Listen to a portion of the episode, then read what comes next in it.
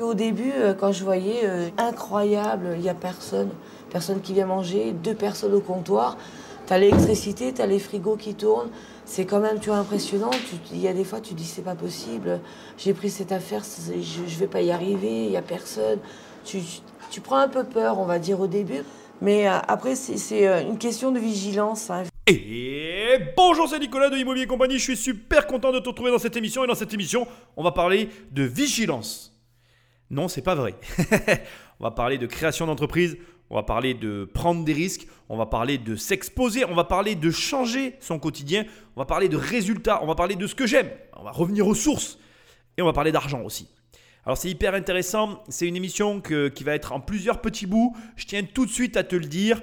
Effectivement, il devait y avoir une émission sur les fraudes, mais j'arrive pas à la faire. Et de la même façon, je vais aussi te le dire de suite, je voulais faire une petite émission sur l'échec, j'arrive pas à la faire non plus. Donc il y a un moment donné, quand tu n'arrives pas à faire quelque chose, tu te dis bon, allez, je le mets dans un coin, il y aura un moment donné où je vais réussir à sortir ce truc-là, et on passe à autre chose. Donc j'ai changé complètement euh, d'émission.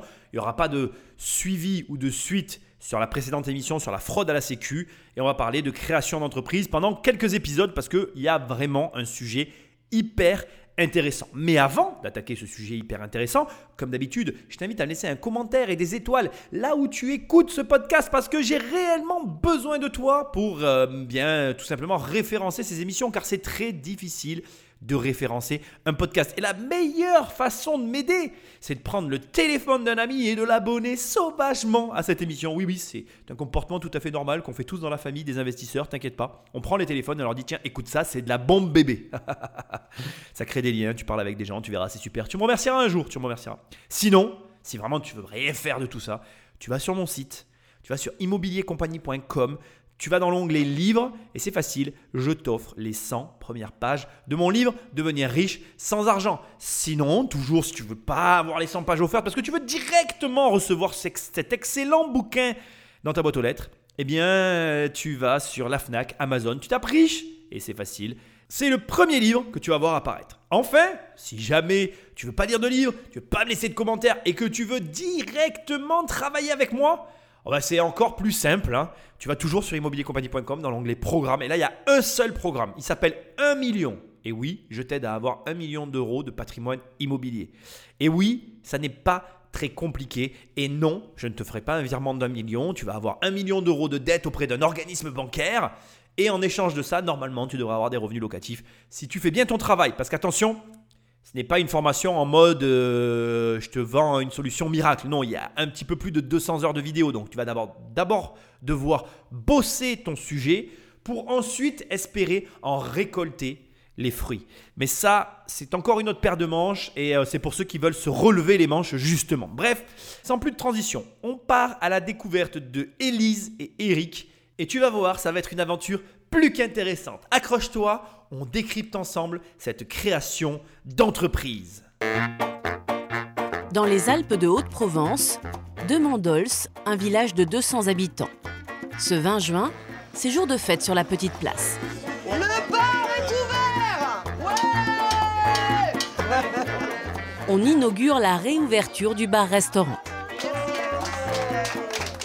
À la tête de cette aventure, Eric et Élise Biche, deux chômeurs qui ont décidé de créer leur propre emploi en devenant patrons. Alors je trouve déjà génial cette introduction parce que euh, Eric et Élise représentent à mon sens euh, très concrètement ce qui va de plus en plus se passer dans de plus en plus de pays du monde. C'est-à-dire que la situation de l'emploi étant de plus en plus précaire, étant de plus en plus complexe à gérer pour de multiples raisons que je ne vais pas réaborder dans cette émission, sinon bien évidemment on va se perdre dans des élucubrations et des explications sans fin, eh bien je crois que de plus en plus de personnes vont effectivement pour arrêter le cycle infernal du chômage, de lancer leur entreprise pour justement créer leurs propres emplois et leurs propres richesses.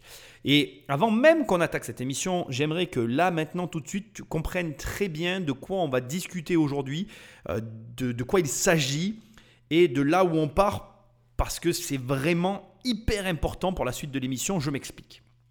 On ne parle pas de quelqu'un qui a envie de se lancer et qui est jeune. On ne parle pas de personnes qui ont des facilités. On ne parle même pas euh, de personnes qui avaient, parce que cette émission date un peu, on ne parle même pas de personnes qui avaient à l'époque Internet avec ce que tu peux appeler comme étant des vendeurs de rêves ou même des personnes comme moi, des motivateurs, appelle ça comme tu as envie, euh, pour les encadrer ou les aider. Non, on parle de gens qui sont dans un petit village, des des Alpes de Haute-Provence, de 200 habitants, qui sont au chômage, qui n'ont aucune expérience en tant qu'entrepreneurs, et qui décident, et qui décident de se lancer. Et c'est hyper important parce qu'en réalité, on part d'un point que je trouve très intéressant parce qu'il nous touche tous. Si par exemple tu m'écoutes et que tu n'as jamais investi dans l'immobilier et que tu rêves d'investir dans l'immobilier, tu pars du même point que ces personnes-là avec l'entrepreneuriat. Si tu, je ne sais pas, rêves de faire de l'escalade et que tu n'as jamais fait d'escalade, tu es dans la même situation que ces gens-là, Bref, je pourrais te passer des dizaines et des dizaines de situations dès l'instant que ton point de départ est le point zéro et que tu vises un objectif inconnu et dont tu ne sais strictement rien, tu es dans la même situation que ces personnes. Ce qui veut dire que ce que tu vas écouter là maintenant, ce sont des gens d'un âge certain. Donc, je n'ai pas la prétention de connaître leur âge, mais je, disais, je dirais qu'on est entre le milieu de la trentaine et pour le mari, la quarantaine, ou peut-être un peu plus, tu vois. Voilà, allez, on va dire entre 32 et 45, comme ça je ne prends pas de risque pour leur âge. Ce ne sont pas des jeunes dans le sens euh, moins de 30 ans. Même si je pense qu'à 30 ans, on est encore jeune dans un certain sens, on est censé avoir un peu de l'expérience. Ce sont des personnes qui ont donc qui ont des enfants, une certaine euh, expérience de la vie, qui ont eu du travail, qui ont fait des choses, et on va en parler, tu vas voir. Mais surtout, ce sont des gens qui ont la volonté de se lancer parce que leur situation initiale ne leur convient plus. Et ça, ça leur fait un point commun avec toi si tu veux devenir investisseur, ça leur fait un, point commun avec moi si tu as une, direction, un objectif. Peu importe au final, en réalité, euh, ta situation de départ dès, l'instant qu'elle est de zéro, mais tant que tu veux aller à un endroit où tu te dis, eh bien, je vais régler mes problèmes. Alors là, c'est régler mes problèmes de travail, mais quelque part, c'est aussi régler mes problèmes d'argent. Et tu vas voir, c'est très intéressant parce qu'il va y avoir dans cette émission des petits, des petits signaux en filigrane qui ne vont pas nous dire c'est un problème d'argent, mais qui vont nous le faire comprendre. Mais en réalité, tout ça est lié. Mais bon, bref, ce que j'essaye de te dire, c'est qu'on a le profil d'un couple de gens complètement inexpérimentés qui se lancent dans une aventure dont ils ignorent tout, sans aucun moyen et avec la volonté de changer leur vie. Sincèrement, si ça c'est pas ce que rêve un investisseur, j'ai vraiment rien compris à l'histoire. Peu importe pourquoi tu investis, la vérité c'est que tu vas vouloir changer quelque chose de ta vie. Peut-être que tu vas vouloir changer ta retraite. Dans ces cas-là, tu vas vouloir changer l'état financier de ta vie future. Peut-être que tu vas vouloir changer ton présent parce que tu vas vouloir être indépendant financièrement, même si je suis un petit peu, je, milite un petit peu contre ce genre de truc. Mais tu as le droit en fait, c'est ok pour moi. Hein. Je ne milite pas vraiment. En fait, c'est juste que je ne crois pas que ce soit une bonne chose. Mais c'est encore un autre sujet. Bref, Peut-être que tu veux être indépendant financièrement. Dans ces cas-là, tu veux changer ta vie au présent. Peut-être que tu veux mettre ta famille à l'abri, ce qui a été aussi mon cas. Donc, tu veux changer la vie des personnes qui t'entourent. Ça, tu vois, en gros, c'est la même mentalité que l'investisseur. L'entrepreneur et l'investisseur, sur plein de points, ils se ressemblent. Il y a cette volonté de changement. Mais là, on est sur un changement à 190 degrés, quoi. Parce que changer sa vie de chômeur en, en devenant entrepreneur, c'est un énorme gap. Mais énorme qui ne va pas être simple à passer. Et on va le voir ensemble sur le bout d'aventure qu'on va partager avec eux. Tu vas découvrir non seulement des aléas qui sont surprenants, mais en plus, tu vas aussi découvrir que ça n'est pas aussi simple que ce qu'il n'y paraît. Sans plus de transition, Patrick, envoie la purée Avec ce bar-restaurant, ils espèrent sortir de la précarité dans laquelle ils vivent. Alors comment vous faisiez pour euh, joindre les deux bouts? Les parents qui me donnaient un peu d'argent pour euh, combler les fins de mois. Des amis qui euh, ils viennent nous voir, mais par contre, ils nous apportent carrément à manger, j'ai pas honte à le dire, ils nous ont, nous ont aidés. Est-ce que tu te rends compte, est-ce que tu réalises ce que Eric vient de nous dire? Eric t'explique que, alors déjà, la voix off t'explique qu'ils ont créé le bar pour sortir de la précarité, changer leur vie, c'est plus ou moins ce que je t'avais dit, mais ensuite, Eric t'explique que jusque-là, en fait, carrément, les parents les aidaient pour survivre, parce qu'ils ont des enfants, mais en plus, les amis, quand ils venaient, ils amenaient carrément à manger parce qu'ils n'avaient pas d'argent, ils n'avaient pas assez d'argent pour se nourrir. Et là, on parle, on parle pas de 1940, hein. on parle d'une émission qui a été tournée il y a une paire d'années en arrière. On parle du présent, on parle de gens qui, alors du présent, du présent passé d'il y a quelques temps en arrière, mais voilà, je crois que c'est 2016 même l'émission. Mais c'est pas d'importance. Ce que je veux te dire, c'est que il y a des gens, même au moment où tu écoutes cette émission, qui sont dans cette situation. Et je veux pas que tu crois que je suis en mode euh, ah oui, regarde, ta situation n'est pas si grave que ça parce qu'il y a pire que toi. Ah non, pas du tout.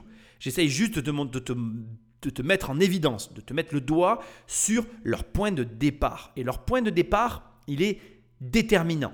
Parce qu'un point de départ comme celui-là, ça n'a rien à voir avec euh, même le point de départ d'un mec qui galère pour avoir un bon boulot mais qui vit chez ses parents. Même si tu gagnes 1200 euros par mois, que tu trouves que la vie elle est dure, mais que tu as la chance d'avoir des parents qui t'aident et que tu t'en sors correctement, c'est moins complexe que ce que eux ont pu vivre. Là, on est sur des gens qui ont une volonté de changement dans une situation de précarité extrême et dans un village de 200 habitants, je te le rappelle, où le travail, c'est pas précisément ce qui court les rues. Est-ce que ça veut dire que pour autant il n'y a pas de travail? Ben, La réponse c'est non, puisque tu vas voir que du coup il y a du travail et on va le voir, ils vont le créer. Et c'est hyper intéressant, ça va nous faire nous poser des questions qui sont encore plus intéressantes que celles-là. Mais au départ, moi, ce, ce sur quoi j'insiste réellement, c'est que je ne connais pas ta situation, je ne te connais pas en fait, toi tu me connais, mais moi je ne te connais pas. Mais il n'y a pas de situation qui soit dérangeante pour n'importe quel démarrage.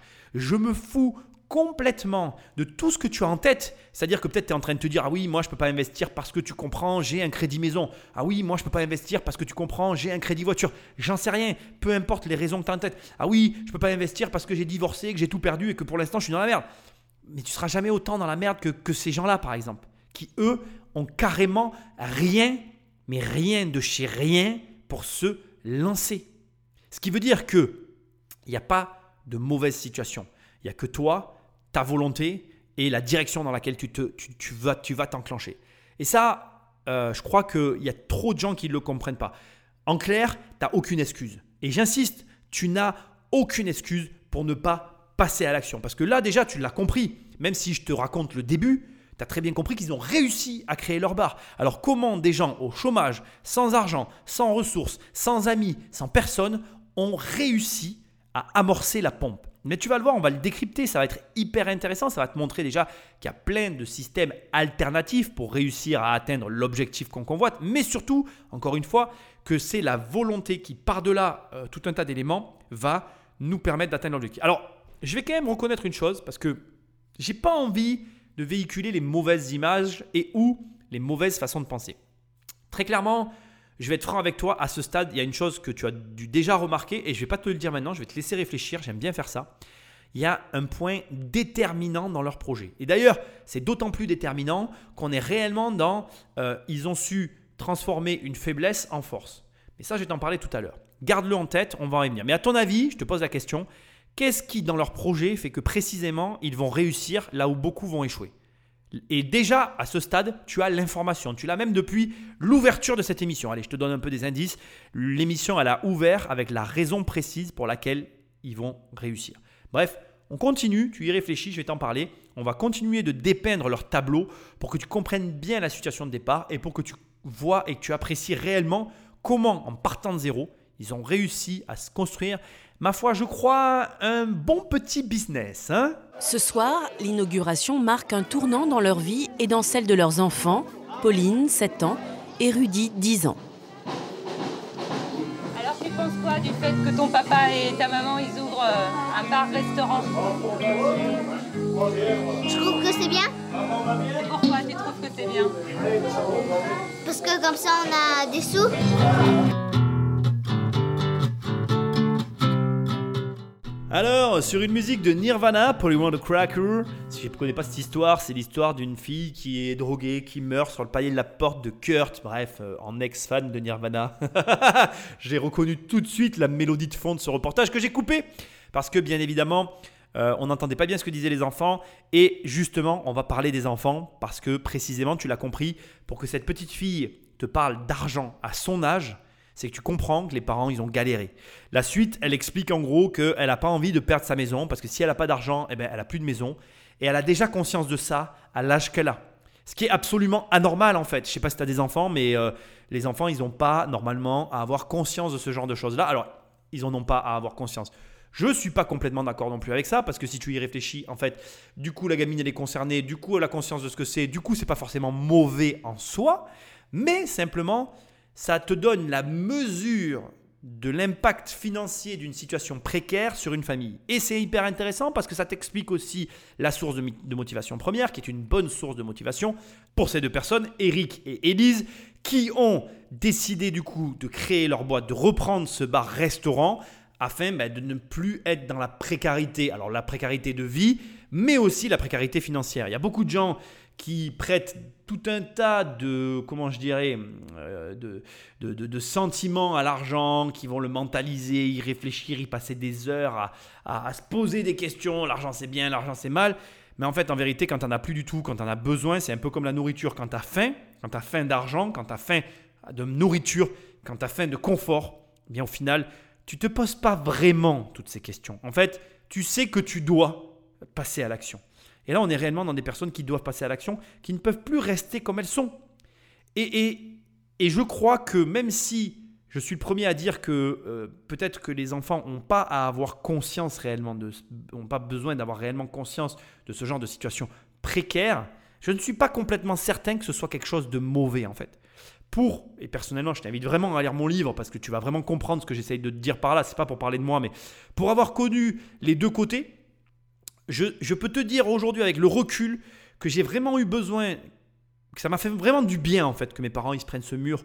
Et ça a vraiment changé profondément ma personnalité parce que j'aurais été une autre personne. Est-ce que cette autre personne, elle n'aurait pas eu les mêmes résultats? Je ne le saurais jamais. Mais j'ai pris une conscience de certaines choses que je n'avais pas et dont j'avais vraiment besoin pour ma vie et ça m'a fait du bien. Et aujourd'hui, j'en suis quand même reconnaissant au final, alors qu'on pourrait croire que ce que j'ai vécu est un traumatisme. Eh bien, finalement, pas du tout. Je pense que c'était plutôt une nécessité pour changer de direction. Maintenant, encore une fois, on euh, n'aura jamais la preuve, ou en tout cas, on n'aura jamais la certitude qu'au final, euh, ce que, ce que j'étais au départ n'avait pas le potentiel de faire mieux que ce que je suis. C'est aussi possible, hein, tu sais, il n'y a pas de règle dans la vie. Mais au bout du compte, ce que je veux te dire, c'est que c'est parfois face à la difficulté qu'on a tendance à fuir que l'on va d'abord réellement découvrir qui l'on est vraiment, mais surtout qu'on va aussi découvrir nos capacités. Est-ce que tu crois que ces personnes, si elles avaient vécu dans le confort, elles seraient allées chercher au tréfond de leur être l'énergie pour changer leur vie à ce point-là? Moi, je ne crois pas. Et je crois que ce que j'aimerais que tu retiennes déjà dans cette première partie d'émission, c'est que c'est la difficulté qui amène le changement. Et que donc, si tu as peur de te lancer dans quelque chose, parce que tu as peur de te tromper, tu as peur de la difficulté, tu as peur des erreurs, tu as peur de tous ces trucs qu'on te présente comme étant des choses négatives, mais je pense que tu te trompes, ce sont les meilleures choses qui puissent t'arriver dans ta vie. Plus tu as de problèmes, plus tu les règles, plus tu les règles, plus tu es fort, plus tu peux avancer et tu peux aller loin. Donc arrête d'agir pour réussir, n'agis pas pour réussir ou pour échouer d'ailleurs. Agis pour obtenir un résultat et si tu ne l'obtiens pas, ben dis-toi simplement que tu vas aller au-delà de l'échec. Je ne vais pas faire mon émission sur l'échec ici parce que ce n'est pas du tout le lieu, mais je suis en train de te parler de ça. Ils ont eu un échec de vie qu'ils ont su transformer en bénéfice parce que je crois, et je l'ai écrit dans mon livre, que la somme des échecs est égale à la somme des bénéfices de toutes nos expériences dans nos vies. Donc, passe à l'action en essayant de ne pas trop te projeter sur un échec ou une réussite.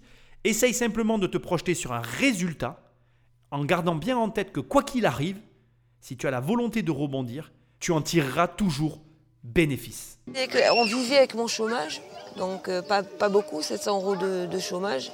On a deux enfants, donc c'était voilà une concession très dure. C'est des petits boulots que tu acceptes à droite à gauche. J'ai fait de la maçonnerie, euh, c'est pas mon job. euh, J'ai fait des boulots de, enfin de, de, de, de- de garçons, on va dire entre des guillemets, pour arriver à subvenir aux besoins des enfants, des animaux qu'on a. euh. 700 euros par mois, vous avez un loyer de combien? J'ai un loyer de 500 euros, donc il reste 200 euros pour vivre, et la cantine, tu vois, c'est vraiment serré. Qu'est-ce que tu espères à travers ce bar-restaurant un, un nouvel avenir, euh, réussir à avoir un salaire correct? Vivre, simplement. Je ne demande pas la lune, je demande juste de vivre. On a passé le, Noël dernier avec un steak haché à table, tu vois. euh, on entendait tout le monde faire la fête et donc, boum. Bon, quand ça arrive, ça arrive. Je veux dire, il faut prendre la vie comme elle vient, tu vois. Mais après, il faut, euh, quand on a des occasions comme ça de, de, ben, de pouvoir remonter, il faut pas dire je baisse les bras, il faut remonter. Mais euh, la réussite, elle est là. Enfin, j'espère. Parce que euh, sinon, ben, Si on réussit pas maintenant, j'ose même pas y penser, tu vois. Ah, je te garantis, là, t'es pas sur une chaîne de développement personnel. hein. Je vais pas te faire une analyse de merde. Écoute bien, assis-toi, prends ton temps, repasse l'émission s'il faut. Là, t'es dans le cœur du truc, là. Là, c'est le moment où, tu vas te prendre une grosse clacasse dans la figure qui va te remettre les idées en place. Mais avant, on va commencer par le début. Et le début, il est très personnel. Élise, je sais pas si tu réalises, elle te fait un cadeau. Elle te livre, elle te délivre, elle surdélivre d'ailleurs. Un côté très personnel de leur vie que tu as besoin d'entendre. Elle te dit, on avait 700 euros de chômage, on était 4 à la maison. On était 4 à la maison sur 700 balles. 500 euros, ça payait les frais, restait 200 euros par mois pour vivre. À 4 avec les animaux et les enfants. Un mec médisant ou un gars comme moi, assez froid, il dira Mais qu'est-ce que t'es allé faire euh, des enfants et t'as pris un chien et un chat Mais ça se dit pas, il paraît. Donc je l'ai pas dit. Mais il y en a qui vont le penser. Il y en a qui vont dire Ah ouais, mais si t'as pas d'argent, t'as qu'à pas le faire. Mais est-ce que c'est la vie de pas avoir d'enfants? La vie sans enfants, c'est pas la vie. Je peux le comprendre aussi. Bien que tu le droit de pas en vouloir et de pas en avoir. C'est pas ce que je veux dire. Mais les enfants, ça nous change, ça nous transforme. Et passer à côté de cette transformation, je dis pas que c'est passer à côté de la vie, c'est vivre une vie un peu différente de ceux qui vivent cette vie-là. Voilà, c'est des choix. Mais je les juge pas. Mais ce que je veux te dire, c'est que d'un point de vue purement financier, c'est une ineptie quand tu t'en sors pas d'avoir des enfants et des animaux. Maintenant, il est tout à fait possible aussi que Eric et Élise, ils aient tout simplement eu un parcours de vie qui a modifié leur quotidien, les obligeant à vivre dans la précarité. Et à mon avis, c'est ce qui s'est passé. Mais c'est pas la question non plus. Ce que je trouve hyper intéressant, c'est quand elle te dit Mais moi, à Noël dernier, j'avais un steak. La viande, elle n'a pas le même goût chez les riches que chez les pauvres. Et ça aussi, on ne le mesure pas. Le prix d'un steak de viande, il vaut pas la même chose quand tu as 100 000 euros sur ton compte que quand tu as 200 euros pour faire ton mois. Crois-moi que la viande, t'en manges pas beaucoup. Je m'adresse aussi aux véganes. Excusez-moi, j'ai rien contre le véganisme, mais c'est là que tu comprends que le véganisme, c'est un luxe de gens qui ont le choix. Quand tu n'as pas le choix, la viande, t'en veux. Et il faut le comprendre en fait. Et je trouve que le sujet est profond, même si ça peut te faire sourire. Moi, je trouve ça profond parce que là, tu touches la réalité en fait. Tu touches du doigt ce qu'est qu'être acculé. Quand tu as des mecs qui arrivent et qui montent sur scène et qui disent Oui, il faut brûler les bateaux. Mais elle, elle, les- a pas brûlés les bateaux. Elle, c'est la vie qui l'a brûlé et qui l'a acculé dans un coin. Quand elle te dit J'ai fait de la maçonnerie, c'est pas mon métier. Oh, elle a fait de la maçonnerie, c'est pas son métier. Ça t'ouvre les yeux sur une réalité dont personne ne te parle.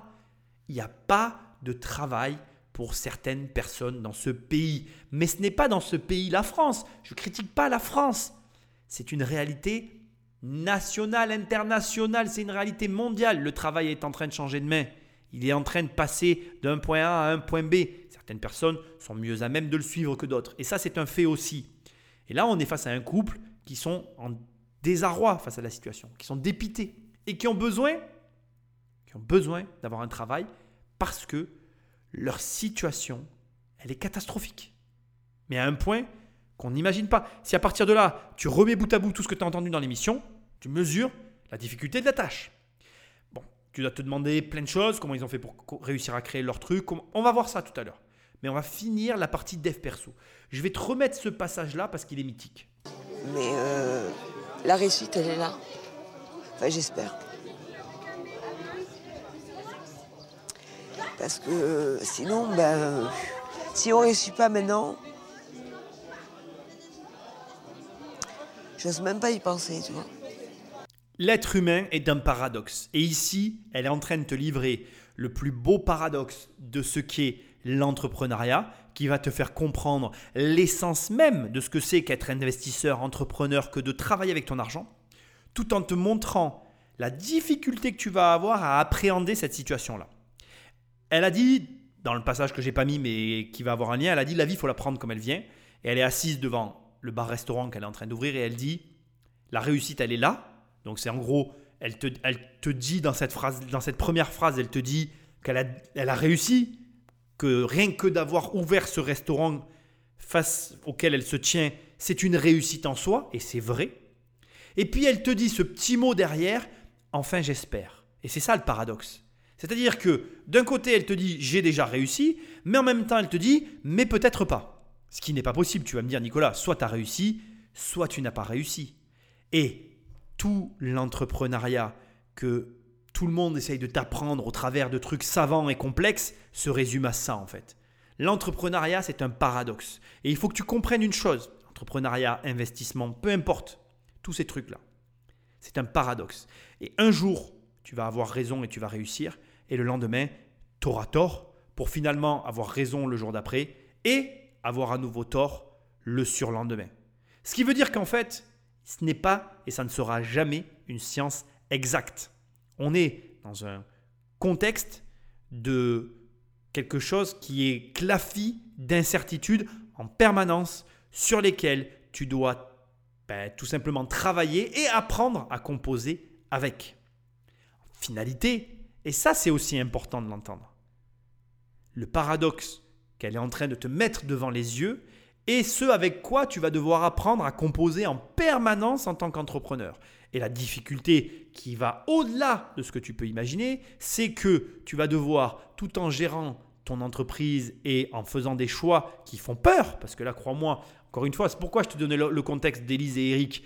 On est face à deux chômeurs salariés qui se lancent à leur compte. Est-ce que tu évalues à sa juste mesure la peur qui habite ces deux personnes et le courage dont ils ont fait preuve Non, je pense pas. Je pense pas même pas que tu aies notion du degré d'engagement et de la volonté qu'il faut. Et en gros, ce que je suis en train de te dire, ça se, ça se complète parfaitement avec la précarité dans laquelle ils étaient. La précarité dans laquelle ils étaient, elle était tellement intenable qu'en fait, pour eux, de toute façon, ça ne pouvait pas être pire. Donc, ils n'ont pas, ils pas réfléchi tant que ça. Mais au final, Là, elle est assise devant ce qui semble être une réussite, un accomplissement en soi, mais elle a conscience qu'à tout moment, non seulement ça peut péricliter, mais en plus, ce n'est pas certain et ça se joue en permanence. Tu es face à quelqu'un qui a toute sa tête, qui est très intelligent, et très intelligente d'ailleurs, pardon, et qui sans aucun doute est en train de te donner une immense leçon entrepreneuriale, qui est ce que je veux que tu gardes, c'est ce paradoxe en fait, ce paradoxe permanent qui peut paraître être aussi un petit peu de la schizophrénie, dans laquelle à des moments tu vas devoir reconnaître que ce que tu as fait c'est bien et que ça a marché, mais que ça a pu marcher un jour et ça ne pourra ne plus marcher le lendemain. Regarde Kodak. Kodak a vendu des, appareils photo, des pellicules, a été une des plus grosses sociétés mondiales. Ils avaient raison, pendant un temps ils avaient raison, et ils ont créé, attention, c'est eux-mêmes qui ont créé l'appareil photo numérique, par souci de conservation ils sont morts, parce qu'ils n'avaient plus raison. Ils, ont voulu continuer à faire ce pourquoi ils étaient calibrés sans prendre le virage, et ils ont fini par avoir tort. Petite euh, aparté pour finir sur le sujet qui est très intéressant, je trouve, parce que c'est, je trouve que c'est des sujets hyper intéressants. Apple a failli connaître la même trajectoire que Kodak. Apple était en train de se viander sévère quand Steve Jobs est revenu à la, à la rescousse et qu'il a lui-même auto-sabordé son entreprise à plusieurs reprises pour prendre les virages nécessaires à la survie du groupe. Quand Steve Jobs sort l'iPhone que tu as dans les mains, il détruit complètement le marché de l'iPod. L'iPod, je te le rappelle, qui avant l'iPhone était la plus grosse vente du groupe à la pomme. Qui aurait auto-détruit les meilleures ventes de son groupe? Ben, Très peu de gens en fait. Et ce dont je suis en train de te parler, c'est le même courage dont a fait preuve Élise et Eric pour créer leur boîte. C'est la même chose. C'est pareil. J'ai donc maintenant une question à te poser qui est très simple. Qu'es-tu prêt à sacrifier dans ta vie pour réussir? Et je parle de sacrifice. Je ne te parle pas de ce que tu es prêt à faire. Non, non. Qu'est-ce que tu es prêt à sacrifier? Réponds à cette question. Et à mon avis, tu vas être surpris des résultats que tu vas obtenir. Ils ont dû emprunter 15 000 euros pour payer la caution et les stocks d'alcool. Une somme impossible à rembourser en cas d'échec, car Élise ne touche que 700 euros de chômage et Eric n'a droit à aucune aide. Heureusement, le bar-restaurant appartient à la commune. C'est le dernier lieu de vie du village. Le maire ne veut pas le voir mourir. Alors il leur fait cadeau du loyer et de la taxe professionnelle. Voilà.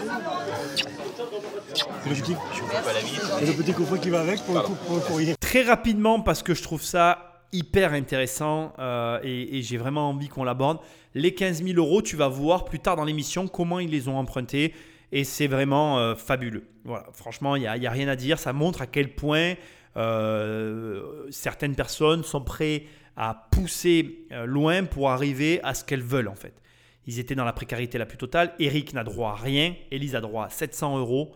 Et donc, si tu veux, ils se sont soudés, ils se sont serrés les coudes et ils se sont engagés dans cette aventure. Elle a emprunté les 15 000 euros et surtout, là où je trouve ça fabuleux, elle s'est débrouillée avec la commune pour avoir non seulement euh, un loyer euh, réduit à zéro, parce que du coup, comme elle n'a pas d'argent, il faut bien qu'elle se lance, mais en plus, mais en plus, et ça c'est important, elle a réussi à se faire exonérer de la taxe professionnelle. Alors là, il y a plein de gens qui vont dire oui, Nicolas, euh, voilà, c'est grâce à la solidarité. Pas du tout en fait. Il faut comprendre que derrière tout ça, il y a des enjeux. D'abord, il y a de grandes chances pour qu'elle ait réussi à négocier un avantage en loyer pour une période déterminée, parce que ça s'appelle un investissement pour le maire. Et le maire, il dit quoi? Il dit, OK, moi, comme, comme ça a été dit dans le petit passage, je veux pas que le bar meure premièrement, et deuxièmement, si j'aide ce bar à se lancer et que j'arrive à faire en sorte qu'il tourne correctement jusqu'à arriver à un rythme de croisière et à un revenu cohérent, eh bien, je crée de la vie dans mon village, je vais attirer des gens pour y vivre et surtout, je vais permettre à la commune d'encaisser un loyer quand le bar aura atteint son seuil de rentabilité. Ce n'est ni plus ni moins qu'un échange de bons procédés. Et c'est là où tu vois que toutes ces personnes qui collent des émotions sur de l'argent, ils n'ont rien compris. Parce que là, on voit vraiment que l'argent, c'est neutre. C'est quelque chose qui permet ce genre de choses-là. Ça permet euh, bah, de générer des activités, de générer de la richesse, de générer de la valeur, de générer de la cohérence, de générer de l'humanité. Un bar, c'est un lieu de vie. Un lieu de vie, c'est un lieu de rencontre. Un lieu de rencontre, c'est de l'humanité. Il n'y a l'argent n'est que comment je dirais le socle sur lequel tout ça est bâti. Ça n'est qu'un socle. Ça n'est pas euh, un truc mystique, euh, j'ai un pouvoir pour attirer l'argent. Non, c'est très basique en fait. Si tu vois l'argent sous un autre angle, c'est toi qui lui prête, qui lui confère une complication qui n'existe pas. Bref, c'est intéressant. Garde-le en tête. Tu peux obtenir tout ce que tu veux de la vie. Déjà, il suffit de lui demander à la vie. Il faut demander les choses-là. Ils n'auraient rien eu s'ils ne l'avaient pas demandé, premièrement. Mais deuxièmement, il faut avoir un projet. Pour Élise et Eric, le défi est de taille. Le restaurant ne doit ouvrir que demain, mais Élise, sans demander l'avis d'Eric, a accepté de servir des clients dès ce soir. Eric est contrarié car il veut faire une cuisine de qualité et là, il n'a pas grand-chose dans son frigo. Élise ne veut pas laisser passer une seule chance de gagner de l'argent. C'est le moment de- d'agir et de réagir, comme on dit,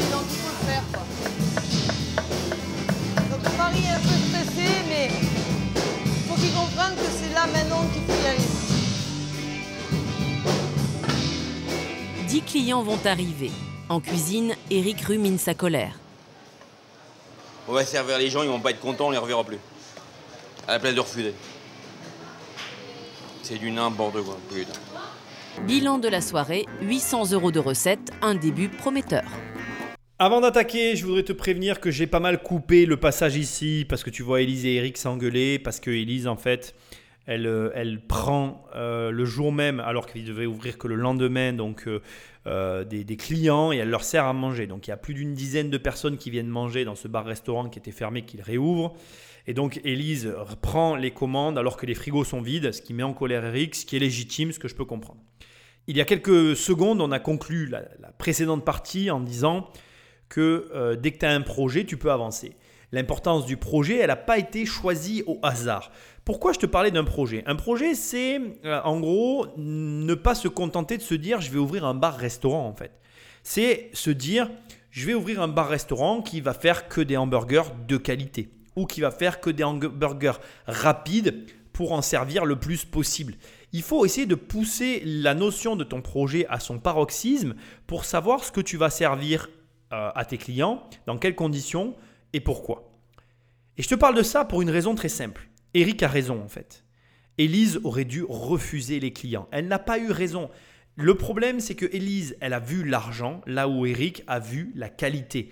Et Eric a raison dans ses remarques, et c'est pour ça que je ne voulais pas montrer l'engueulade. Tu dois favoriser le projet au détriment du client. Alors, bien évidemment, il ne faut pas sacrifier le client, tu as besoin du client pour vivre quand tu as une entreprise, mais si ce que te demande le client ne rentre pas dans le cadre du projet, de ce que tu essayes de délivrer, tu n'as pas de raison euh, bien de, de céder en fait, d'accepter. D'ailleurs, je te rappelle que dans ces émissions, on avait vu ensemble le pouvoir du non. Et le pouvoir du non dans le business, c'est le plus grand des pouvoirs. Et le fait que Élise n'ait pas le pouvoir de dire non parce que la situation financière ne le lui permet pas, et euh, peut paraître en soi euh, un problème. Après, ici, je vais quand même me faire l'avocat du diable. Je sais pourquoi elle agit comme ça. Élise, c'est elle qui a fait le crédit, c'est elle qui porte financièrement le projet, elle tient les cordons de la bourse sur l'entreprise. Et quand tu as ce rôle, ce rôle-là, quand tu as le rôle finalement du directeur financier, ton rôle à toi, c'est de faire en sorte que les finances se portent bien. Et là où elle a eu raison, c'est que cette soirée, bien qu'elle ait été faite de briques et de broc, a rapporté 800 euros. Et 800 euros, ça n'est pas une paille. Elle, elle voit ce que coûtent les frais de fonctionnement de l'établissement et elle voit qu'en rentrant 800 euros, elle les couvre largement. Donc je, n'ai pas la prétention de dire qu'elle a tort parce que je serais bien mal placé pour la juger, ça n'est pas un jugement. Je suis là à t'expliquer simplement que quand tu as un projet et que tu as le pouvoir de dire non à ton client, il faut en user, il faut utiliser ce pouvoir. Mais attention, j'insiste, attention, tu dois garder les pieds sur terre parce que l'argent en entreprise, est aussi le nerf de la guerre. En moyenne, si j'arrive à faire, euh, on va dire, euh, entre le restaurant, le bar, une moyenne de 271 euros, on est sauvé. 271 euros par jour, c'est le chiffre d'affaires qu'ils doivent atteindre pour couvrir les charges du bar-restaurant. Tout ce qu'ils gagneront en plus, ce sera du salaire. Élise et Eric ouvrent de 9h du matin jusqu'à tard le soir, 7 jours sur 7. Fini le chômage, ils passent désormais leur vie à travailler. Ici, il y a un point hyper intéressant que je vais aborder avec toi, que tu as compris, et qu'a utilisé Elise pour présenter finalement son activité. Alors tout à l'heure, on a vu qu'elle avait fait 800 euros la, la première soirée. Là, elle t'explique qu'en gros, avec 280, allez, on va dire 300 euros par jour de recettes, elle couvre ses besoins financiers. Ce système qui permet à redécouper un besoin au jour le jour sur un objectif mensuel ou trimestriel, ça s'appelle la découpe d'objectifs financiers. Donc par exemple, je vais te donner un autre exemple que je donne dans mon livre. Hein. Si tu veux faire 1 million d'euros par an euh, de chiffre d'affaires, eh bien tu les découpes euh, en, en journalier et tu sais qu'en faisant 2700 euros par jour de vente, tu finiras en fin d'année avec 1 million d'euros de chiffre d'affaires. Donc en gros, ça, c'est une stratégie super intéressante pour arriver à voir comment on va atteindre un objectif, comment on va mettre en place les actions quotidiennes pour atteindre un objectif moyen terme. Parce que pour moi, un an, c'est du moyen court terme. Donc c'est vrai que c'est intéressant de, voir ça et je trouve que c'est bien que ce soit présenté ici. Elle te donne son seuil de rente à journalier, elle l'a calculé, très bon réflexe. Euh, je pense, ben, pense qu'elle s'est formée pour ça, mais qu'elle l'a pas, euh, comment dire, qu'elle l'a pas inventé, ou alors si elle a trouvé ça toute seule, c'est encore mieux. Dans tous les cas, c'est un réflexe que toi aussi tu dois prendre en considération le plus tôt possible, justement pour atteindre tes objectifs. Point intéressant que j'ai laissé aussi avant la fin de cette première partie, ça c'est la moitié de l'émission, euh, je trouve super intéressant que euh, on te précise que à partir de là, depuis qu'ils ont ouvert ce restaurant, ils ne sont plus chômeurs et ils ne font plus que travailler. Donc ce qui est drôle, ça m'amène à un point et une question que je t'ai dit en début d'émission qui serait intéressante à poser et que je trouve très amusante, c'est qu'on prend deux chômeurs de longue date qui n'avaient pas de travail, qui n'arrivaient pas à trouver de travail, à qui on dit à la télé qu'il n'y a plus de travail et qui arrivent à créer un travail de zéro. Ils le créent de rien. Ils l'ont pris à personne ils n'ont volé l'argent à personne. Ils ont créé leur propre emploi. Et l'argent vient bien de quelque part. Et ce qui est encore plus amusant, une réflexion que j'aimerais que tu aies, c'est que est-ce que tu penses que l'argent peut être créé ou est-ce que tu penses que l'argent se partage? Est-ce que tu penses qu'il y a une somme d'argent quelque part mondiale qu'on se partage tous entre nous et qui est limitée? Ou est-ce que tu crois qu'il y a une somme d'argent que l'on peut se distribuer à l'infini? Et je te pose cette question, je la pose aussi dans mon bouquin Devenir riche sans argent, mais je te pose aussi cette question pourquoi? Parce que ça, ça aussi implique une réflexion sur le quantitative easing et sur toutes les politiques monétaires menées par les États, à savoir est-ce qu'on a raison ou est-ce qu'on a tort d'imprimer des billets? Parce que regarde, Là, si tu dis, ok, mais moi je ne suis pas pour le partage de l'argent, le partage de la richesse, je pense qu'il y a un stock d'argent qu'on se partage entre nous, donc du coup tu es contre l'impression monétaire et donc tu es pour un travail restreint. Tu es finalement pour que le travail ne se crée pas de lui-même, quelque part. C'est idéologique ce que je suis en train de te dire, ce n'est pas la réalité. Mais en gros, ce que j'essaie de te dire, c'est que pour moi, l'impression monétaire, elle permet aussi la création de travail sans la prendre à quelqu'un d'autre. Quelque part, si on imprime de l'argent et qu'on en a tous suffisamment, qu'on peut tous en gagner, ben on permet à tout un chacun de créer son propre emploi sans avoir à, à se voler les uns les autres. Tu vois ce que je veux dire?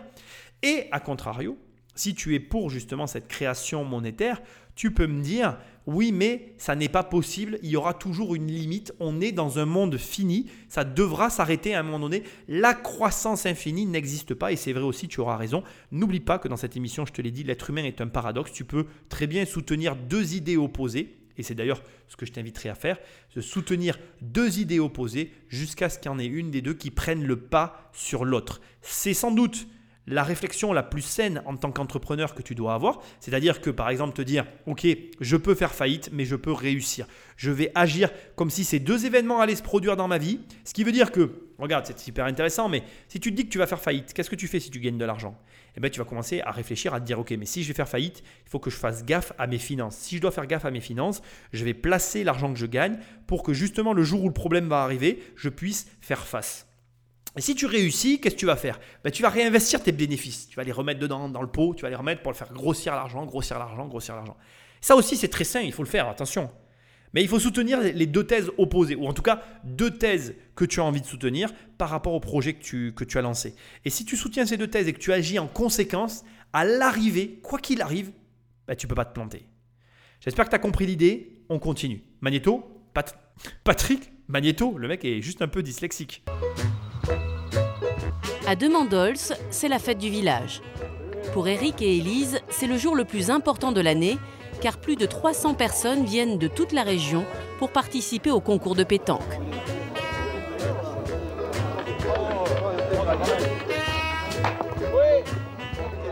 Le bar ne désemplit pas. Alors pour l'occasion, ils ont embauché du personnel. Pour la première fois, ils vont encadrer une quinzaine de personnes. Des serveurs professionnels, et des amis venus donner un coup de main bénévolement. Si tout se passe bien, ils peuvent réaliser le plus gros bénéfice de l'année qui leur permettrait de passer l'hiver plus facilement. Ils préparent l'événement depuis des semaines, mais il y a une chose qu'ils n'avaient pas prévue. Élise est à bout de force, elle a de la fièvre, impossible pour elle d'assurer le service. Élise doit aller se coucher, mais elle ne peut pas s'empêcher de tout superviser. Vous leur proposez bien le vin ouais, Surtout notez bien tout. Hein. Caisse principale, barre principale, caisse principale. Ça marche plus, Ahmed? Ce n'est vraiment pas le jour. Maintenant, c'est le lave-vaisselle qui est en panne. Élise essaie de le réparer au lieu d'aller dormir. À bout de force, Élise abandonne et part enfin retrouver sa couette, alors qu'à l'intérieur, c'est le coup de feu. L'émission avance et tu as dû réaliser que les étapes se passent comme ça, euh, de façon tout à fait logique, fluide presque. On avait un couple de chômeurs qui se retrouvent maintenant parce qu'il y a un événement important, un concours de boules, euh, à gérer une quinzaine de personnes sur un bar-restaurant. Je trouve hyper intéressant la façon dont est construit ce reportage parce que finalement on a une évolution relativement rapide liée à un événement extérieur qui a été préparé, anticipé et qui est hyper important. Ce que je trouve encore plus exceptionnel, génial dans ce reportage, c'est que Élise est malade et doit partir. Ce qui te montre une chose à laquelle tu n'es jamais préparé, c'est que que tu achètes un immeuble, que tu achètes une société, un restaurant, ce que tu as envie, quoi que tu achètes dans la vie, l'acte d'achat te rend responsable. Et il n'y aura plus personne vers qui tu vas pouvoir te tourner pour aller chercher la responsabilité d'eux, pour aller te décharger ou te reposer. Non, ça t'appartient et tu en deviens responsable. Tu t'achètes une voiture, tu as un accident, tu es responsable. Même si tu subis l'accident, tu vas devoir remplir des papiers et écrire à ton assurance. Peu importe de quel côté tu te situes de la barrière, au final, c'est toi qui vas être en charge du truc. Et crois-moi, crois-moi, on est tous fait pareil au départ. Je suis comme toi. Je n'ai pas envie qu'on m'appelle pour m'embêter pour des broutilles. Ce matin, On m'a encore appelé pour un problème sur un bien que je loue. Et bien évidemment, comme je suis responsable, on s'attend à ce que je trouve une solution. Avec les années et l'expérience, j'envoie les gens valdinguer, j'appelle une entreprise qui va venir faire le travail. J'ai la chance de pouvoir le faire, mais ne te leurre pas. À mes débuts, c'est moi qui relevais mes manches et qui m'occupais du truc. Un peu comme Élise et Eric, parce qu'ils sont encore au début de leur société, même si elle fonctionne. Mais ce que je veux te dire, c'est que là, Elise, elle est malade, elle veut rentrer chez elle, et pourtant, elle n'arrive pas à partir parce qu'elle est responsable. Je t'ai recoupé le passage, mais tu la vois, elle demande au serveur s'il pense à vendre le vin, si ça se passe bien, si la paella elle est bonne, et ça je l'ai coupé. Et elle, va voir si tout se passe bien à la plonge. Je veux dire, la plonge, c'est pas le poste le plus important, bien que quand tu travailles dans la restauration, moi j'ai fait un peu de restauration, tu le verras aussi dans mon livre Devenir riche sans argent. Euh, la plonge, c'est un point hyper important dans un restaurant parce que si la plonge ne suit pas, tu peux pas faire de deuxième service et du coup, tu ne gagnes pas d'argent. Bref, ce n'est pas le problème. Ce que j'essaie de te dire, c'est qu'elle va tout checker avant de partir, alors qu'une personne salariée malade qui a fait ses horaires ou qui a même un mot, elle ne reste pas. Et ça, eh bien ça, ça ne se fait pas. Ça n'est pas quelque chose que tu peux, euh, comment je vais dire, euh, truquer en fait. La réalité, c'est que les gens responsables deviennent accros à la responsabilité parce que, bien évidemment, les responsabilités, elles entraînent leur lot de problèmes, mais elles entraînent aussi avec elles dans leur sillage leur lot de satisfaction qui sont bien plus grands que leur lot de problèmes. Et ce que j'essaye de te dire, très très humblement, je me fous de ce que tu fais dans ta vie, que tu sois chef d'entreprise ou salarié, que tu sois à ton compte ou indépendant. Prends des responsabilités. Ce sont ces responsabilités-là qui vont t'ouvrir la clé de la réussite. Ces deux personnes auraient pu rester au chômage, à toucher 700 euros par mois, à continuer d'économiser, à se plaindre, à critiquer le système, à détester les riches, à regarder la télé, à dire qu'il n'y a pas de travail, qu'il n'y a pas de ci, qu'il n'y a pas de là. Non, ils ont créé leur entreprise. Et aujourd'hui, ils gèrent 15 personnes. Je te l'ai dit au début, pourquoi, à ton avis, leur boîte fonctionne? Pourquoi? Tu vas l'avoir la réponse. On approche de la fin, tu vas l'avoir, mais pas encore maintenant. On attend, je vais te le dire tout à l'heure. Le lendemain matin, c'est l'heure des comptes. Le résultat de la fête est mitigé, mais le bilan qui importe vraiment, c'est celui de la saison. Et justement, ce jour-là, Élise va faire le point sur le chiffre d'affaires depuis l'ouverture avec Stéphane Antaramian, conseiller à l'ADI. Cet organisme prête de l'argent aux personnes sans ressources. Pour ouvrir leur commerce, Élise et Eric ont obtenu 4000 euros. Euh, ce couple, c'est le, profil type des personnes qui s'adressent à l'ADI parce que justement, elles n'arrivent pas à mobiliser de prêts auprès du, secteur bancaire classique parce que euh, personne trop, trop, risquée financièrement et pas suffisamment de, garanties financières à apporter vis-à-vis du banquier. Et donc, on se rend compte que c'est vraiment le public euh, type que l'ADI aide au travers du microcrédit. Les microcrédits, ce sont des prêts qui peuvent aller jusqu'à 10 000 euros. Leur taux d'intérêt est plutôt élevé, presque 8%. Mais en échange, l'ADI leur offre un accompagnement pour les aider à réussir. Et voilà comment Élise et Eric ont obtenu 4000 euros sur 15. Alors tu vas me dire, Nicolas, il en manque 11. Comment ils ont fait? Bon, ben ça, après, on n'aura pas la réponse malgré tout. Hein, on est bien d'accord. Mais déjà, tu as la réponse sur une partie, c'est déjà mieux que rien. Ne me critique pas, s'il te plaît, je fais de mon mieux. L'ADI, si jamais tu as envie de chercher, parce que tu as envie, toi aussi, tu n'as tu as pas d'argent et tu as besoin d'un microcrédit, c'est A-D-I-E, d'accord ADI. Et c'est du microcrédit, donc adi.org.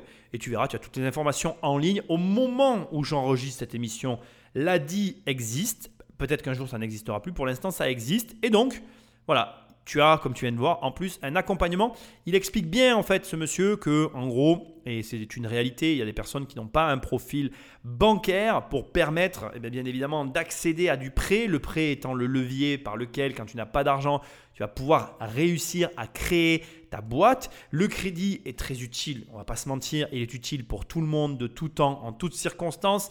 C'est vraiment quelque chose qu'il faut manier avec prudence et intelligence aussi, hein, on va pas se mentir pas faire tout et n'importe quoi. Ne va pas dire Ah oui, Nicolas, il m'a dit qu'il fallait s'endetter, c'est la fête du slip, on y va, c'est parti. Non, j'ai pas dit ça. Je te dis simplement que, en tout cas, personnellement, c'est ce que je suis en train de. Voilà, je vais finir ma phrase, t'inquiète pas. Donc, je te dis que si je commençais dans la vie aujourd'hui sans rien et sans aucune ressource, eh bien, je ferais appel à ce genre d'organisme. À mon époque, ça n'existait pas.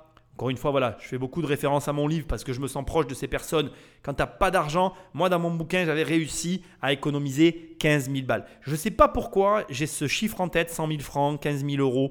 Bref, c'est pour moi le bon montant à avoir sur ses comptes quand on veut se lancer. 15 000 euros, voilà. À partir de 7 500 euros, on va dire que tu as une somme qui commence à correspondre à quelque chose. Et jusqu'à 15 000 euros, tu as une somme.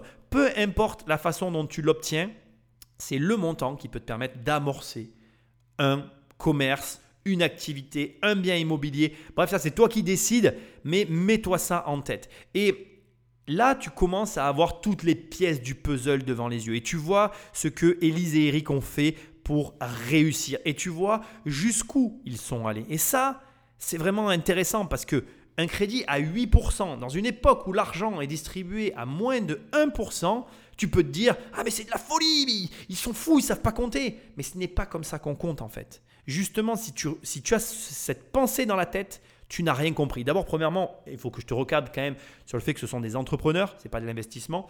Une entreprise ne produit pas la même rentabilité qu'un bien immobilier. Je te répète depuis toujours, L'immobilier n'est pas une fin mais un moyen. Et en l'occurrence ici, tout à l'heure, je t'ai dit, soutien deux théories opposées. Pour moi, l'immobilier, le placement immobilier, l'argent que tu mets dans l'immobilier soutient la théorie de la faillite.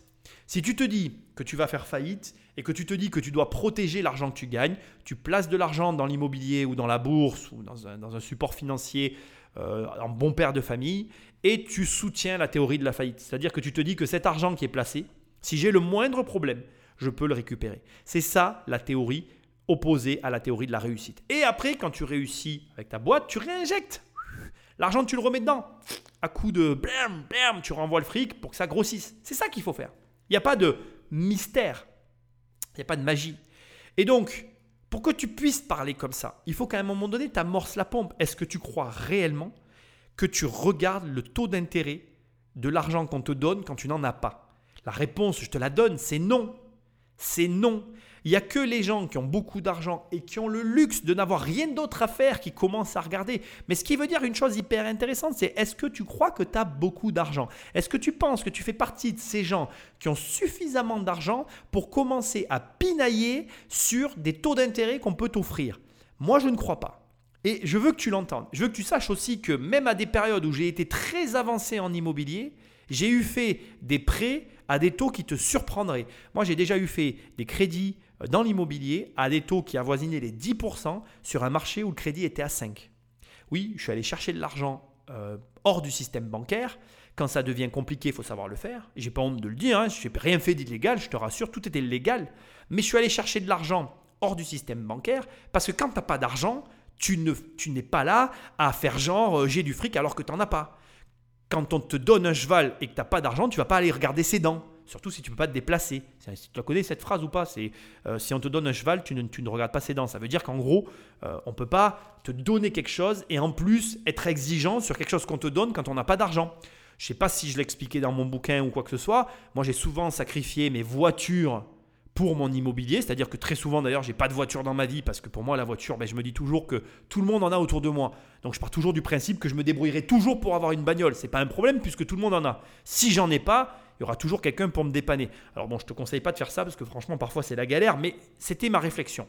Mais un jour, on m'a, pas qu'un jour d'ailleurs, plusieurs fois dans ma vie, on m'a donné des voitures, mais vraiment pourries. Je me rappelle d'une Daewoo Espero elle était vraiment, elle valait même pas 500 balles. Mais tu crois que j'ai ouvert ma bouche? Elle, avait, je me rappelle, elle avait une fuite d'essence. Elle, me coûtait très cher en essence. Mais en fait, elle m'avait rien coûté à l'achat. Donc, je m'en fichais en fait. Elle faisait son job. Ce que je veux te dire, c'est que oui, ils ont pris du 8%. Oui, ça peut te choquer. Mais ils n'ont pas d'argent et ils ont amorcé la pompe. Et crois-moi, crois-moi, en matière financière, amorcer la pompe, c'est de loin ce qu'il y a de plus important. Si tu comprends ça, tu as tout compris.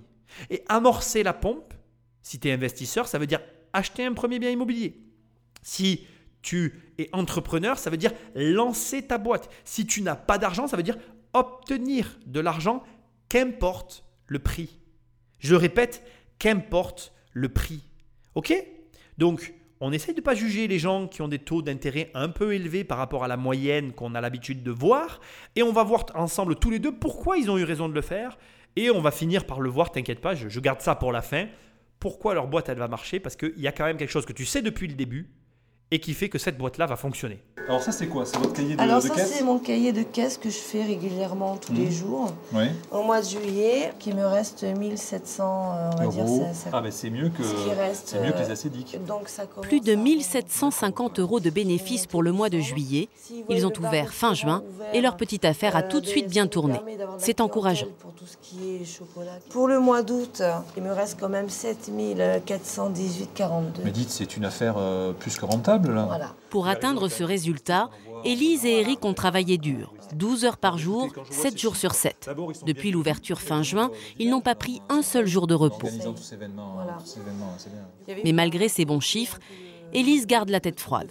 Si je comprends bien, vous avez constitué vos réserves pour passer une partie de l'hiver. Oui, oui, je garde de côté. Vous les gérez en. Je touche pas. Je touche pas. Je laisse sur le compte professionnel parce que c'est tout mis sur mon compte professionnel. Au début, euh, quand je voyais euh, incroyable, il y a personne, personne qui vient manger, deux personnes au comptoir. T'as l'électricité, t'as les frigos qui tournent. C'est quand même, tu vois, impressionnant. Il y a des fois, tu dis c'est pas possible. J'ai pris cette affaire, je, je vais pas y arriver. Il y a personne. Tu, tu prends un peu peur, on va dire au début. Mais euh, après, c'est- euh, une question de vigilance. hein. Euh, moi, c'est ce que je conseille aux gens qui font la, la création d'entreprise comme moi, ne pas se décourager. Mais moi, je ne vous cache pas que je suis, quand je vois ces chiffres dès, dès le lancement, euh, je suis assez optimiste quoi, sur, euh, sur le- la suite. Donc c'est très Bon, bien. Tu l'as reconnu là, ce passage? C'est le passage de l'intro. T'imagines quand même, le mec est gonflé, il t'a mis la fin dès le début. ça c'est fort ça. hein.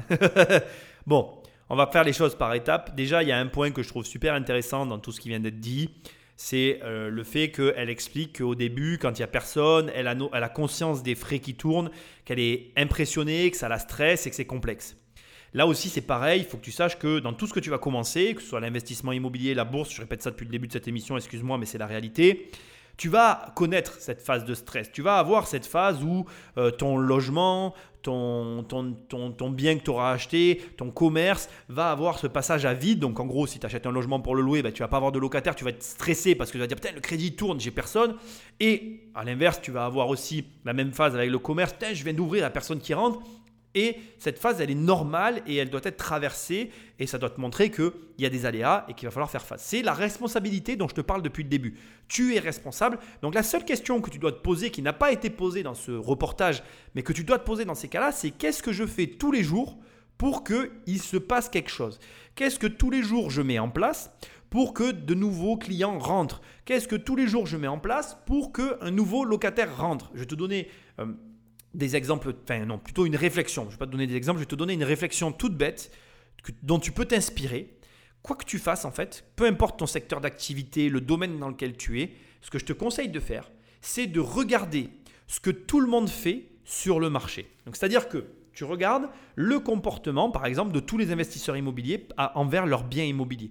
Tu regardes, là on est sur un bar-restaurant, ce que font tous les bars-restaurants par rapport à la- l'afflux de nouvelles clientèles. Donc par exemple, moi, je vais parler des bars-restaurants. En l'occurrence, je sais qu'ils ont tendance à faire des flyers.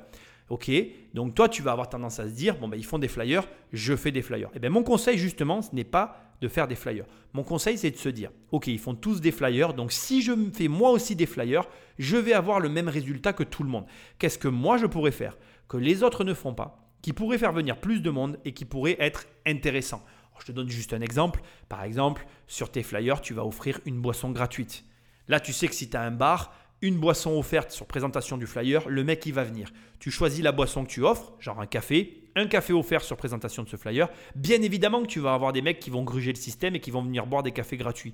Mais sur l'ensemble, tu fais tes comptes au bout d'un mois de campagne et tu regardes si tu as gagné de l'argent. Ça, tu sais que personne va le faire. Et si tu te mets à le faire, ben, ça peut peut-être changer les choses. Et du coup, voilà, essayez de trouver comme ça des offres commerciales qui attirent des gens. Si tu veux pas offrir un café parce que ce que je te dis, ça te paraît euh, bizarre, tu peux dire, par exemple, je vais offrir le croissant à toute personne qui achète le café. Ou je vais offrir le café à toute personne qui achète le, le croissant. Bref, tu essayes de proposer quelque chose que personne autour de toi ne fait, qui est un peu audacieux et qui modifie le marché. Pourquoi je te parle de ça?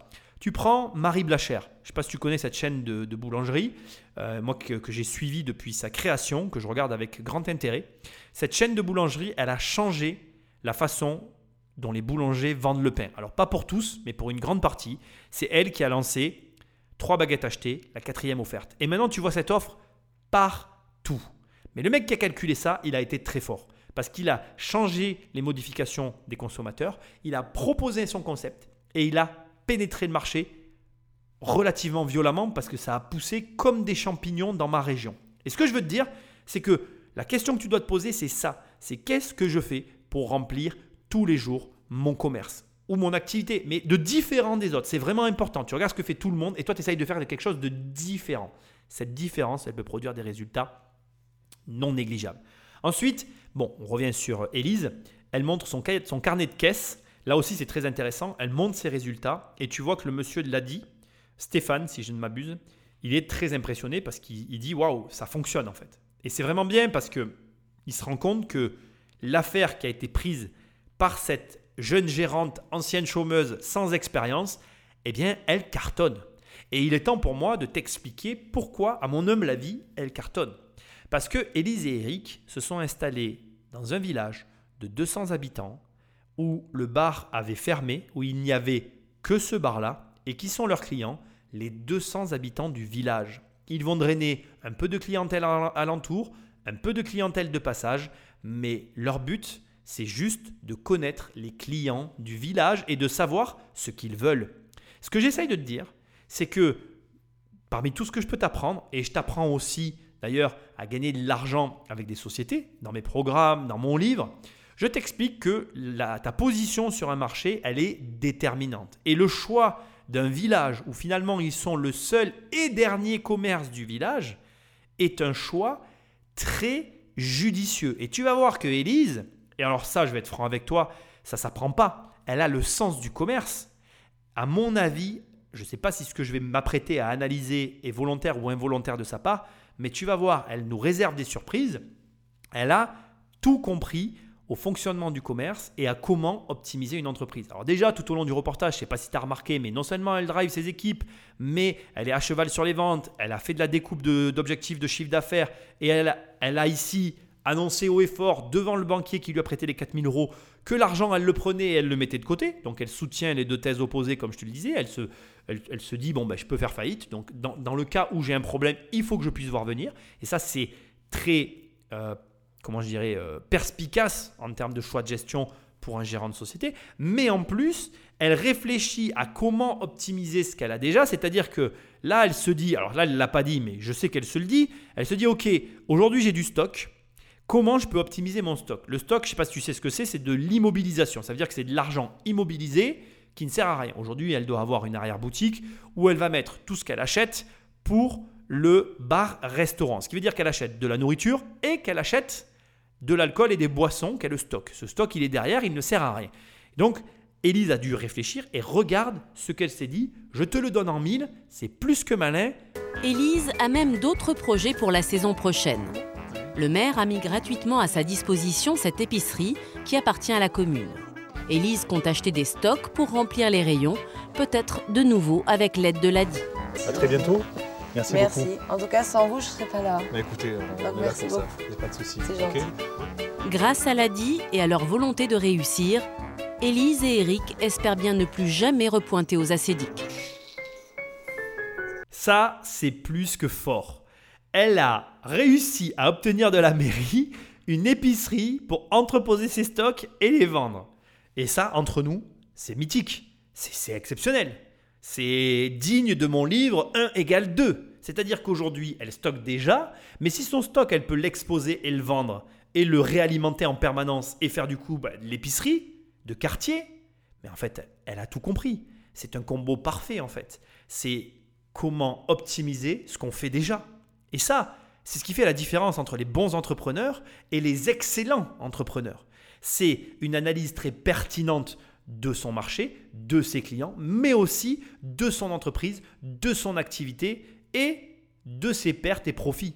Parce que là, le stock qui était une perte va devenir un profit, puisqu'il va basculer de l'arrière-boutique à l'avant en une seule et unique boutique, qui va lui permettre à la fois de vendre des produits en direct au consommateur tout en les manufacturant, les produisant, bref, en faisant de la restauration et en les vendant à l'assiette où là aussi il y a de la marge. Donc bravo à elle, franchement c'est une superbe aventure entrepreneuriale. Encore une fois, je te rappelle que ce dont je te parle depuis le début, dès le départ, on te parle d'un petit village dans les Alpes de, dans les Alpes de Haute-Provence. Ça, c'est les Alpes de Haute-Provence. Attends, j'ai un gros doute, je vérifie. Oui, les, les, euh, les Alpes de Haute-Provence. Oui, c'est ça, j'ai regardé. Voilà, un petit village de Mandols où il y a 200 euh, habitants et où finalement elle s'implante et où tu pourrais te dire elle va jamais y arriver, mais où justement, comme il n'y a rien d'autre, elle se retrouve comme un point de ralliement, un point central et où elle arrive à capter non seulement l'attention des hautes instances, donc en l'occurrence la mairie, qui lui prête main forte parce qu'elle a un intérêt, la mairie, à ce que ce, commerce soit en vie, mais ou si ça fonctionne bien, comme, le, comme je te l'avais dit au début. Au début, je t'ai dit quoi Le maire, qu'est-ce qu'il fait? Il investit. S'il réussit son pari, il sait qu'il va avoir euh, euh, une personne qui va entreprendre. Et c'est ce qui se passe. Parce que ce que je t'ai pas dit depuis le début, c'est que quand tu réussis à entreprendre correctement, eh ben, tu crois qu'il t'arrive quoi en fait? Tu es intoxiqué. Regarde, moi, je suis complètement intoxiqué. Je suis comme un drogué en fait. J'en redemande en permanence. Je continue à acheter, je continue à travailler parce qu'en fait, je, suis intoxiqué. Ça me plaît. Et elle aussi, ça lui plaît. Parce que quand ça marche, ça te plaît. Quoi que tu fasses, dès l'instant que ça fonctionne, ça finit toujours par te plaire.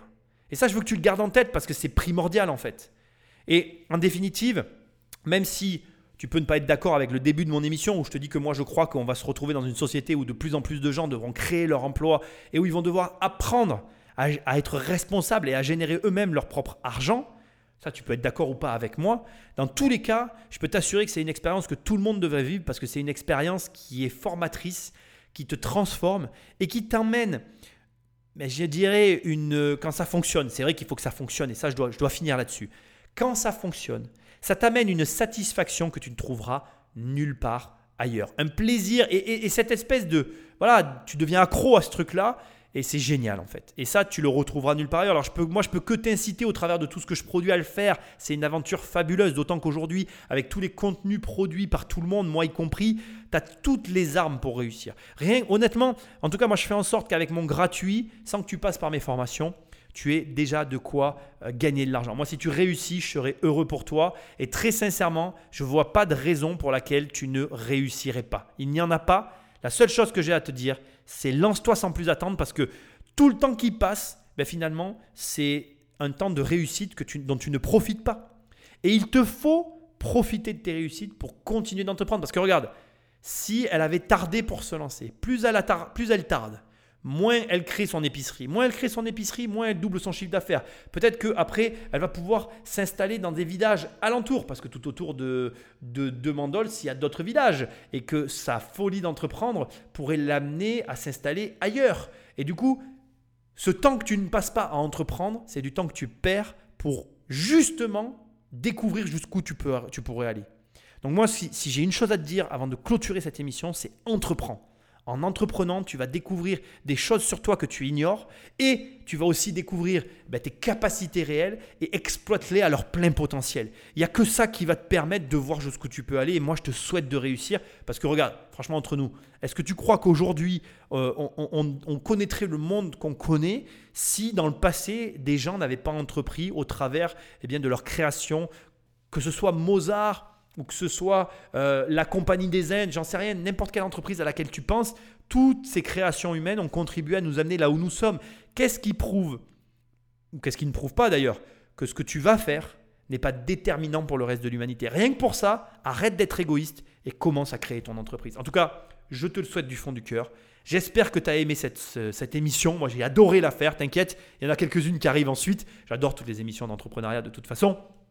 Tu te rappelles, on va clôturer là-dessus, que si tu veux mon livre, tu vas sur Immobilier Compagnie, tu as les 100 pages offertes, ou sinon si tu le veux directement, tu vas sur Amazon, la FNAC, tu cliques, tu cliques et tu le reçois directement. Sinon, tu peux travailler avec moi, si tu as envie de passer à la vitesse supérieure, immobiliercompagnie.com, dans l'onglet programme, il y a un seul programme, ça s'appelle 1 million, je t'aide à avoir 1 million d'euros de patrimoine. Et sinon, on se retrouve sur les vidéos, les podcasts, dans la prochaine émission. Et je te remercie d'être toujours présent au rendez-vous. Pense à me laisser des étoiles et un commentaire, c'est ce qui m'aide le plus. Et je te dis à très bientôt dans une prochaine émission. Salut